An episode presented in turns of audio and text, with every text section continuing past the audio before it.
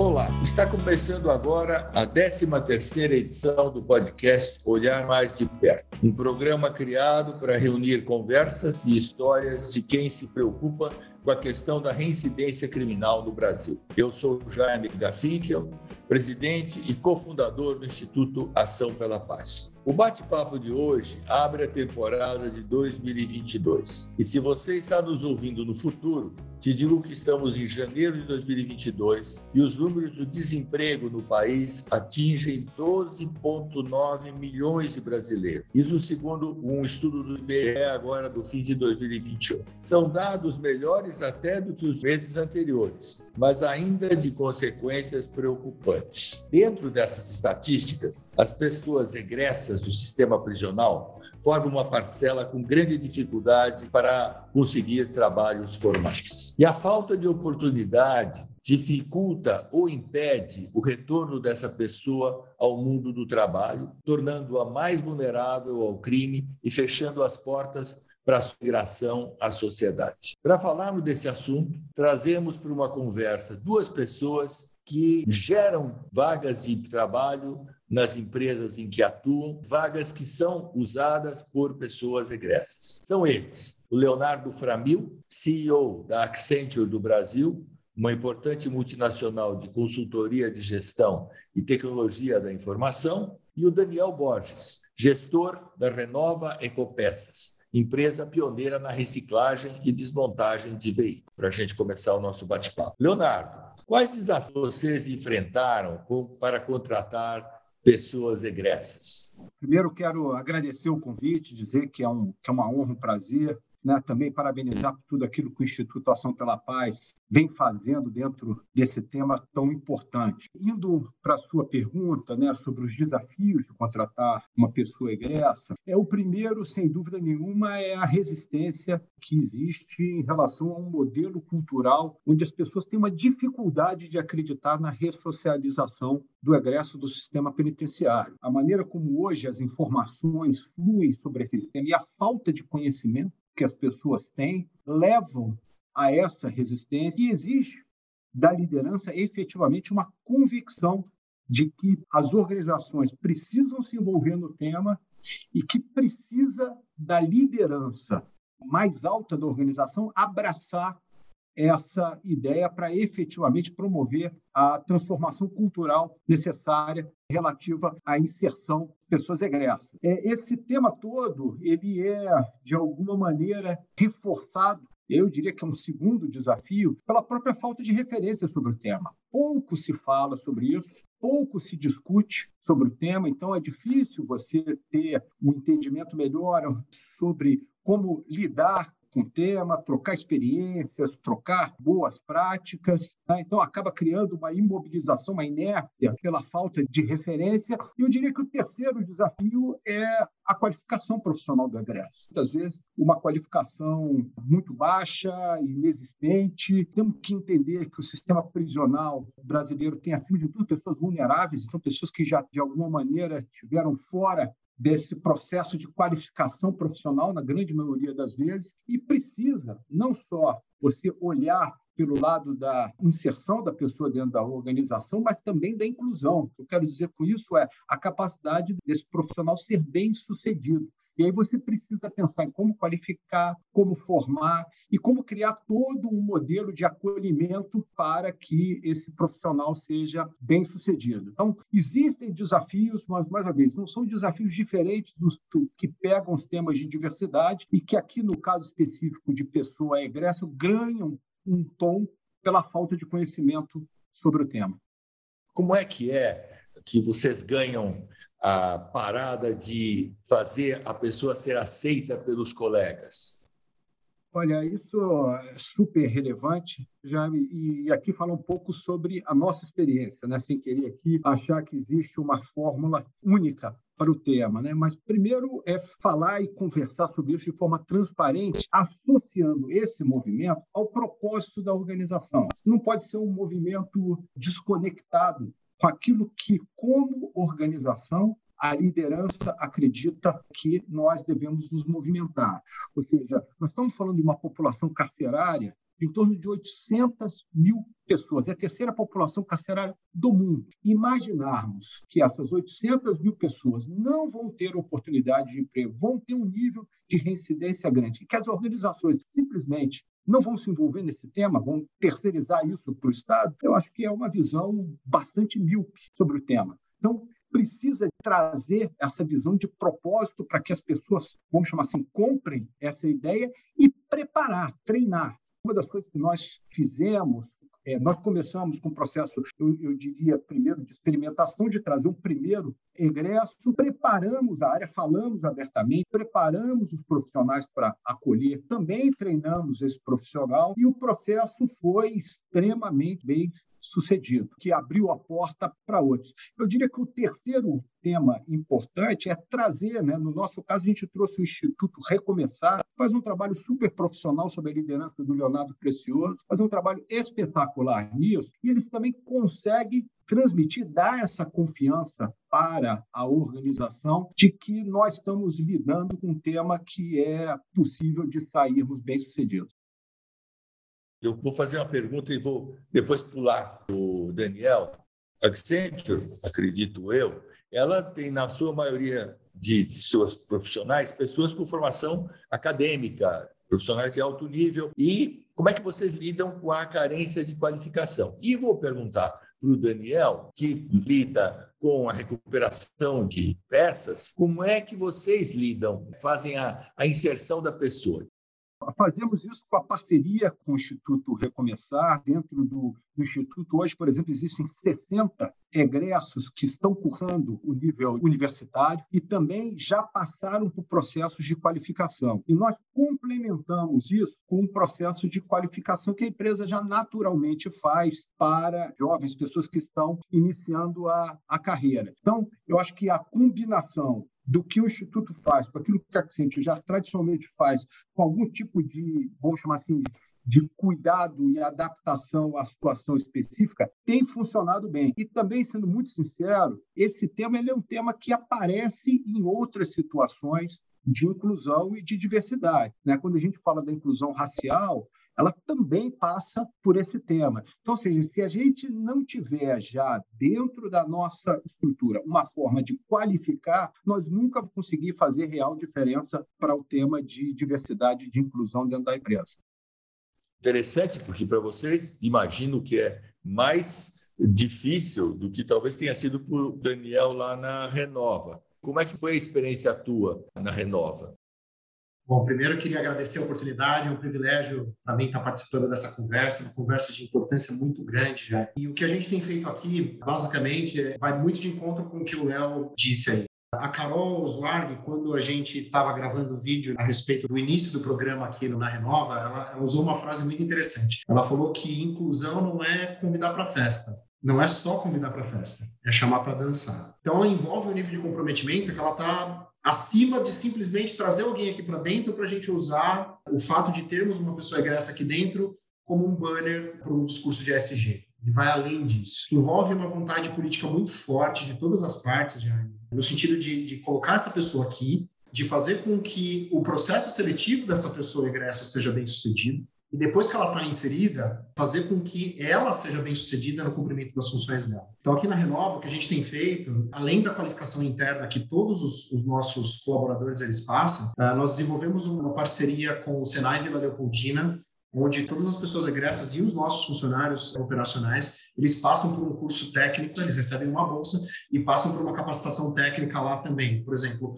hoje um dos nossos colaboradores, que é participante do programa, ele também está recebendo um treinamento, por exemplo, do dia a dia ali, está fazendo curso de operador de empilhadeira. A gente colocou legal, o processo foi bem sucedido porque a gente encontrou uma pessoa que tem um bom encaixe aqui com o nosso processo e agora o que, a gente vai fazer para que ela seja bem sucedida na função dela? Ele não é só trazer para dentro da estrutura, mas impulsionar essa pessoa sem que ela receba nenhum tipo de privilégio, porque acho que isso é importante até mesmo para que essa pessoa igreja ela seja aceita de maneira natural pelos outros colaboradores, para que eles não se sintam diminuídos ou menos privilegiados ou desprestigiados, para a gente estar é, tá dedicando algum tipo de ação específica para uma pessoa egressa que a gente não dedicaria para uma pessoa normal. Então, tem uma preocupação com isonomia que a gente tem que ter também para que o ambiente receba o egresso de forma natural. Mas, em resumo, Jaime, eu, eu diria que acho que a inclusão ela vai além de trazer a pessoa para a estrutura. Ela tem que ter uma vontade política genuína de desenvolver e fazer com que essa pessoa ela seja bem sucedida vocês dois falaram da questão do ESG, né? o ambiental, social e governança corporativa nas organizações. E aí eu pergunto, voltando para o Léo, qual o impacto vocês sentiram no, no reforço dessas diretrizes? Como é que foi? Bem legal essa pergunta. A minha visão é que você pegar o caso de egresso, provavelmente, para muitas organizações, seja o caso mais complexo de inserção dentro dos grupos de minoria que existem. Então, você colocar a organização dentro desse desafio é colocar a organização para subir a barra e jogar em, completamente em outro nível nesse tema. As discussões, as questões todas que se envolvem levam a organização uma maturidade muito maior no tema de ESG, até para olhar em perspectiva outros grupos de minoria que igualmente vão ter que ser tratados. Então, eu vejo como algo muito relevante. Você não escolher o caminho mais fácil, mas escolher o caminho que realmente vai levar a organização a ter a agenda de ESG como uma agenda estratégica. No mundo de hoje, não se aceita mais você olhar o tema de ESG simplesmente pelo lado da conveniência, de você fazer isso porque é o politicamente correto, todo mundo espera que você faça. Isso é pouco. Você tem que ir além do óbvio, você tem que ir além dos números, tem que ir além do caminho natural se você tem convicção que essa é uma agenda prioritária para finalizar, eu digo o seguinte: a gente não pode ter medo de fazer a coisa certa. A gente tem medo de fazer a coisa errada. Nós não podemos ter medo de poder fazer o egresso que quer uma nova oportunidade, que está se qualificando, que está buscando ser sentenciado sem dar uma oportunidade. Eu tive um, um líder que uma vez falou uma coisa para mim que me ajuda muito a colocar esses temas em perspectivas. Ele dizia o seguinte: ó, faça a coisa certa e as coisas certas vão acontecer para você. Eu acho que é um pouco isso é o que você recomendaria a outros empresários em relação à contratação de pessoas egressas? O que, que você recomendaria, além de fazer a coisa certa? Bem, tá assim, como consultor, três coisas. Né? O consultor gosta é. de três itens. O primeiro é dedicar tempo. Não adianta, você só vai quebrar essa fronteira se efetivamente você dedicar tempo pessoal. Não adianta pedir para alguém olhar isso por você. Você tem que dedicar tempo o segundo, se conectar com o Instituto, com pessoas pô, que já experimentaram isso e que podem dar é, referências sobre o tema, onde você pode trocar boas práticas. E o terceiro, comece experimentando. Ou seja, começa com um. Isso é absolutamente dentro do controle. Aí você ganha confiança, você aprende e aí expande. Então não precisa olhar sobre a perspectiva ah, de um dia você pode ter dezenas, centenas, mas começa com, aprende com isso e aí expande o aprendizado, porque eu tenho certeza que a partir do momento que experimentar, vai ver que é uma jornada que vale a pena. Eu vi um vídeo muito interessante em que mostra o caso do Douglas Oliveira, um rapaz que foi admitido na Renova. Eu recomendo a quem puder ver que veja esse vídeo.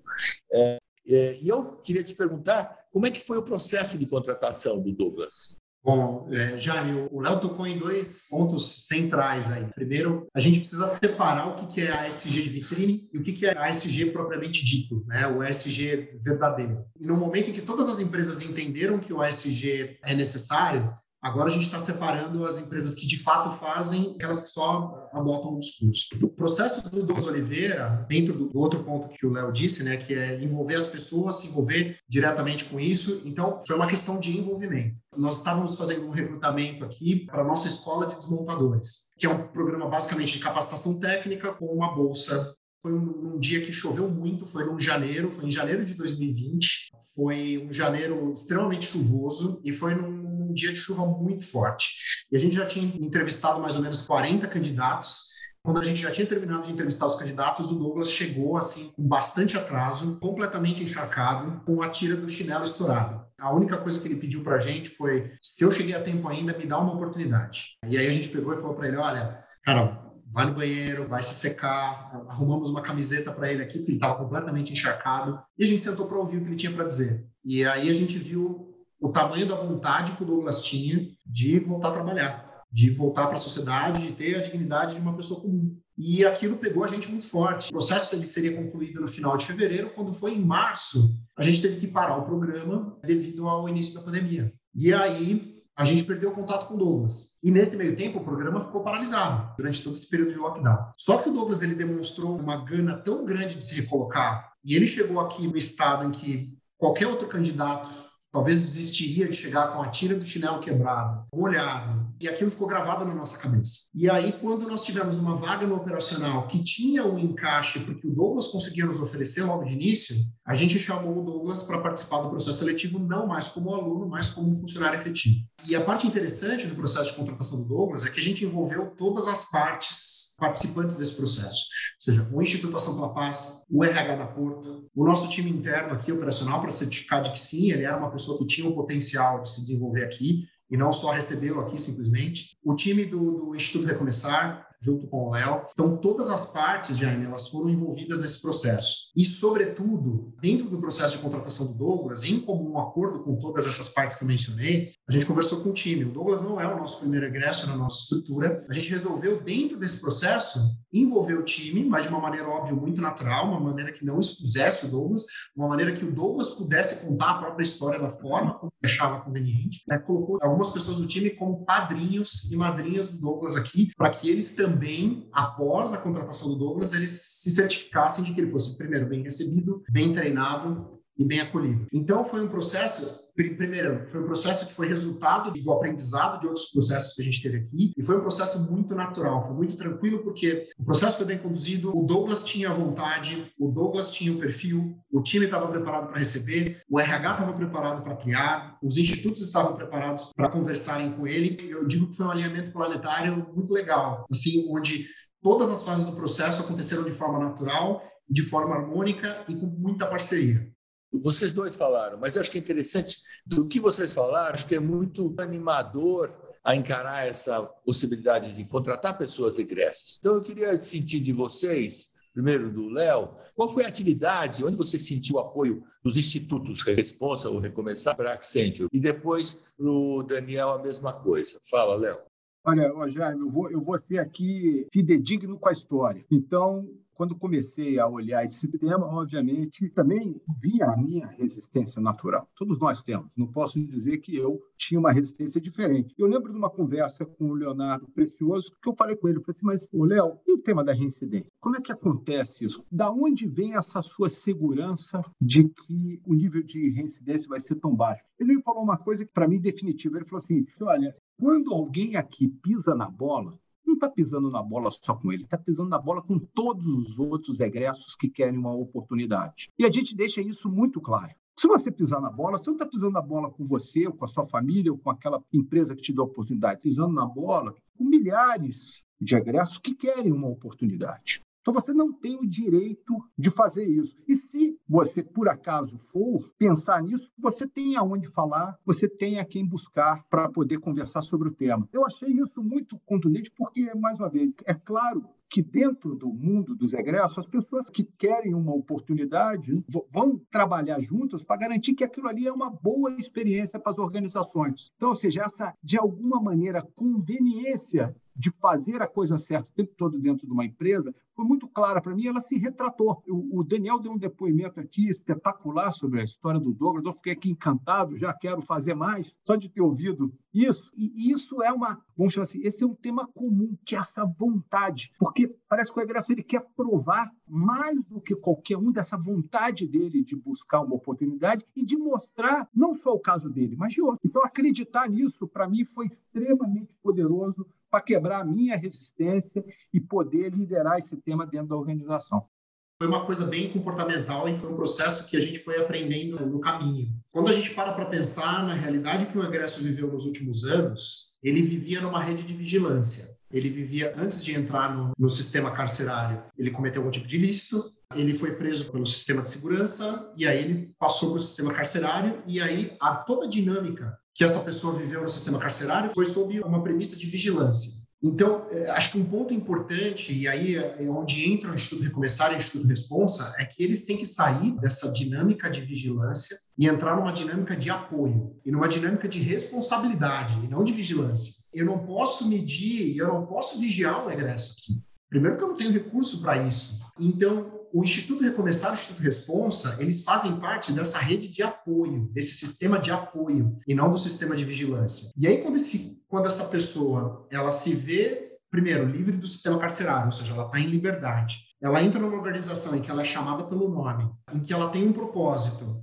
em que a gente conecta essa pessoa com o propósito dela ali no dia a dia, com o propósito final da companhia, e que não tem ninguém vigiando ela, e a gente diz, cara, aqui você é mais um, e aqui você precisa dar resultado como todo mundo, aqui você precisa dar duro junto com o time e, cara, você tem que trabalhar e remar junto com todo mundo. E tendo o Recomeçar e o Responsa como catalisadores disso, é fundamental, porque essa pessoa entra numa nova dinâmica, numa dinâmica onde, cara, ela não está sendo vigiada, ela está gerando o sustento dela, ela está ajudando, ela está remando junto para a gente entregar o propósito da empresa, e quando essa pessoa percebe o valor disso, ela passa a agir não sob o princípio da vigilância, mas sob o princípio da responsabilidade e da liberdade. E aí é engraçado porque a gente acaba percebendo isso e a gente percebe que, ou não por fatores externos, mas por estímulo próprio, ela acaba desenvolvendo atributos que ela não conseguia desenvolver no sistema de vigilância. Né? Então, olha que engraçado, né? respondendo a pergunta, recomeçar e resposta são catalisadores, são fundamentais nisso, por quê? Porque eles conhecem a história, eles viveram o que esse egresso viveu. A gente aqui, a gente parte de um princípio de, de, empatia. Tenta entender o que esses caras viveram, mas o responsa é começar como catalisadores eles viveram o que o cara viveu. Então, eles falam, inclusive, a mesma língua. Eles entendem o conjunto de valores que essa pessoa saiu e o conjunto de valores que ela está sendo inserida. E muitas vezes, quando você fala da dinâmica do crime, da dinâmica de uma empresa, são, tem algumas coisas parecidas, mas, no geral, são totalmente diferentes, em especial o conjunto de valores. Então, os institutos são fundamentais, não só como catalisadores, mas como fatores de inserção. De inserção. Eu acho que a mensagem está muito dada. Uma última fala de vocês. O que vocês gostariam de deixar aos empresários e gestores que sentem receio de contratar pessoas egressas? Qual seria a mensagem de vocês para eles? Vou trazer um pouco o sumário daquilo que eu comentei anteriormente. Primeiro, né? busque informação, efetivamente aprofunde no tema. Esse é um tema social extremamente relevante para o Brasil. Não vou, vou dizer, não dá para imaginar que nós hoje as 800 mil pessoas que nós temos no sistema prisional, eles não vão ganhar oportunidades de poderem se ressocializar. Eles cumpriram uma pena, né? ou seja, eles pagaram a sua dívida com a sociedade e as organizações têm um papel fundamental nesse processo de ressocialização. Né? Não vai ser o Estado que vai resolver esse problema. Isso aqui precisa de uma união de forças do Estado sozinho. Você precisa do Estado, você precisa dos institutos, você precisa das organizações, mas acima de tudo você precisa das lideranças, das pessoas né, que acreditam nesse propósito, que troquem informações com quem tem alguma experiência. Eu me coloco à disposição no LinkedIn, quem quiser depois trocar uma experiência específica sobre o tema, estou 100% à disposição. E terceiro, que isso como um todo leva à maturidade da organização no tema de SG,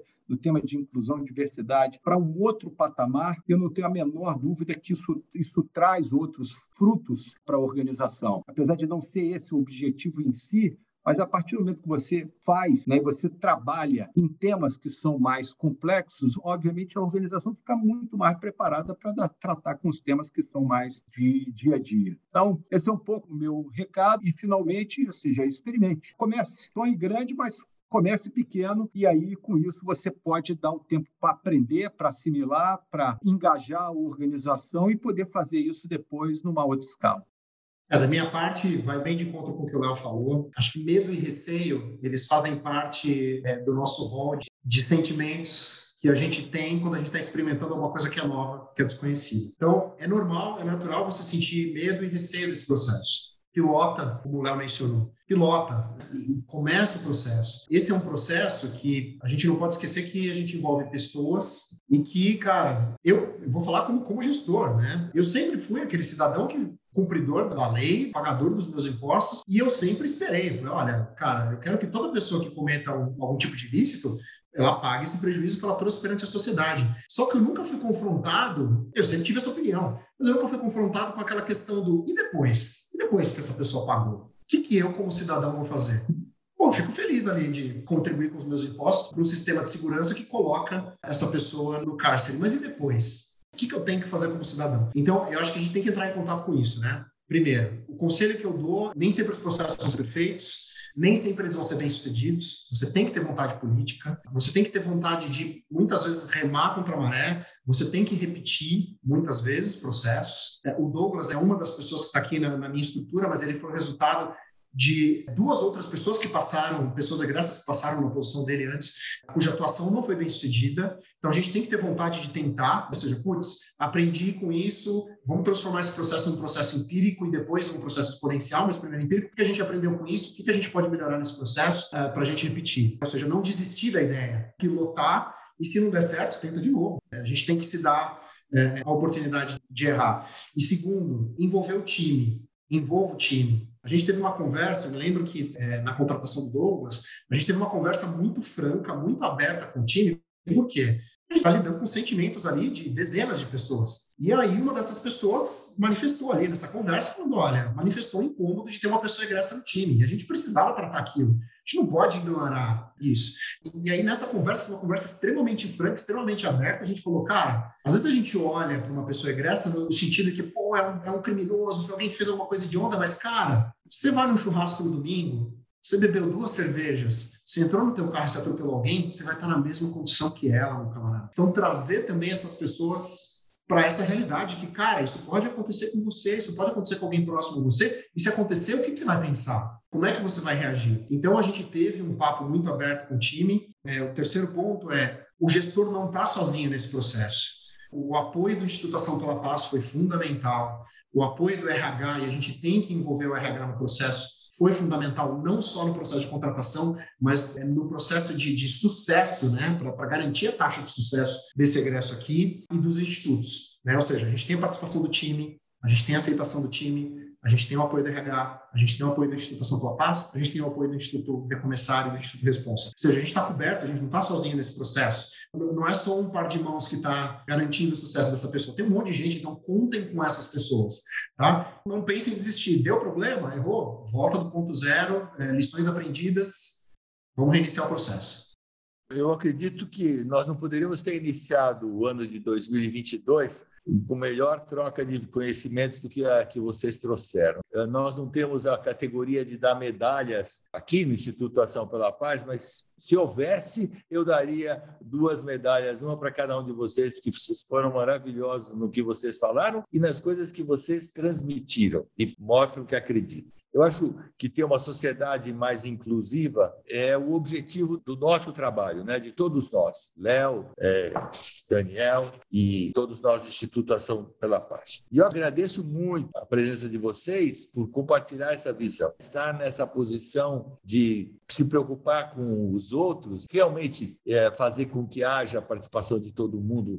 Eu queria dizer a todos que nos acompanham mensalmente por meio das plataformas de streaming Spotify, Deezer, YouTube, que eu deixo aqui o meu muito obrigado. Seguimos nesse terceiro ano do nosso podcast, preservando o objetivo de promover debates relevantes como este sobre assuntos que envolvem a reincidência criminal Compartilhe também, você que está nos ouvindo, este áudio e outros episódios com seus contatos. Vamos espalhar essa mensagem. Aproveito para convidar a todos a acessar o site do Instituto Ação pela Paz, açãopelapaz.org.br, que recentemente foi reformulado e conta com diversos conteúdos sobre este tema. Além disso, busque Ação pela Paz no Facebook, Instagram e LinkedIn e fique por dentro das novidades. E finalmente, eu gosto sempre de terminar com o slogan que encerra todos os nossos trabalhos.